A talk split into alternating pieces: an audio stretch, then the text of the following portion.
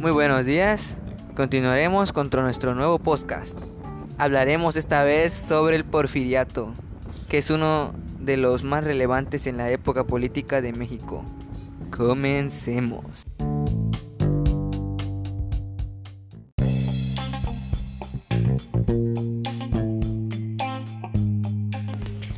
El porfiriato fue una etapa difícil e importante en México, en la que Porfirio Díaz se adueñó de la presidencia durante más de 30 años. Desde noviembre de 1876 hasta mayo de 1911, tuvo México un solo jefe político, el general Porfirio Díaz, pero durante cuatro años de este largo periodo hubo otro general en la presidencia de la República, Manuel González pero en realidad la jefatura política del país fue conservada por Porfirio Díaz, quien siguió durante su larga gobernatura las mismas directrices políticas de Juárez y Lerdo de Tejada.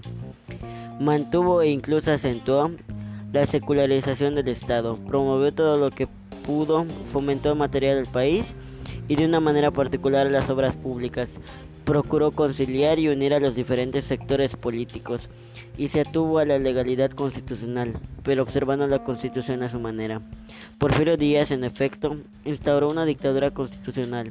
La dictadura era real y la constitución era la, la quimera o la fachada con la que pretendía ocultar la realidad. Porfirio Díaz mantuvo cuidadosamente la fachada, pero por medio de mecanismos caciquiles impuso en todas partes a sus candidatos y a través de sus ministros y agentes impulsó a los diputados, gobernadores, etcétera, lo que debían hacer.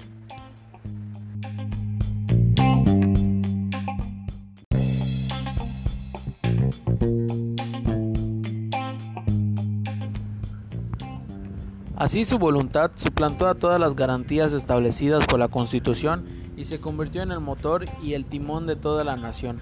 Además de tener el control de toda la fuerza política, también tenía el control de los militares. Para lograr esto, les quitó a los estados los cuerpos armados y organizó un poderoso y disciplinado ejército profesional y puso junto a ellos a una policía federal y a una rural para mantener la paz en el campo.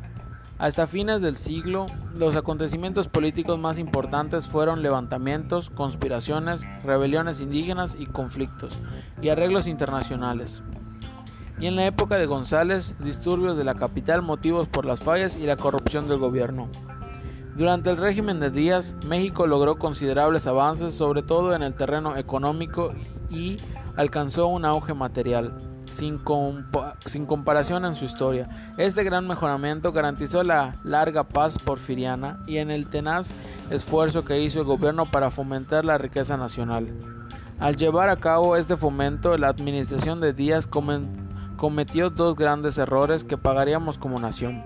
El de abrir la puerta de par en par de las inversiones extranjeras y el malbaratar las tierras desocupadas vendiéndoselas a quien menos la necesitaban.